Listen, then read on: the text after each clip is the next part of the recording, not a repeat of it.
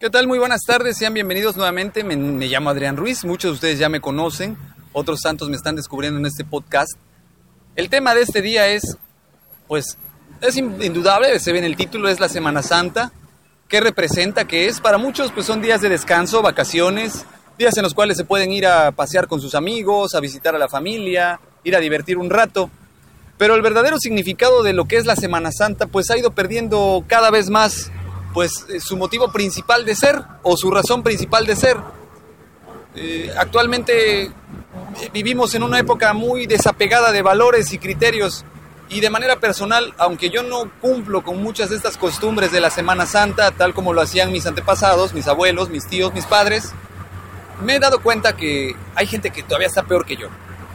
Hay gente que no acostumbra a respetar estas fechas de guardar que son pues, de reflexión, por ahí un compañero y amigo mío eh, posteaba alguna vez el significado de la vigilia, por ejemplo, de seguros y cosas que desafortunadamente no contribuyen en nada a la moral. Y más que reflexionar, hay gente que todavía sigue pecando más. Yo no soy eh, una persona totalmente creyente de una religión o profesante de una religión, ni pretendo darle clases a nadie y a Ohio, ready for some quick mental health facts? Let's go.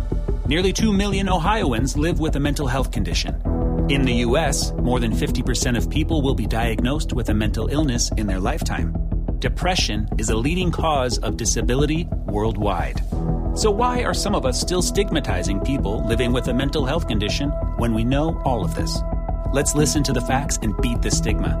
Ohio, challenge what you know about mental health at beatthestigma.org.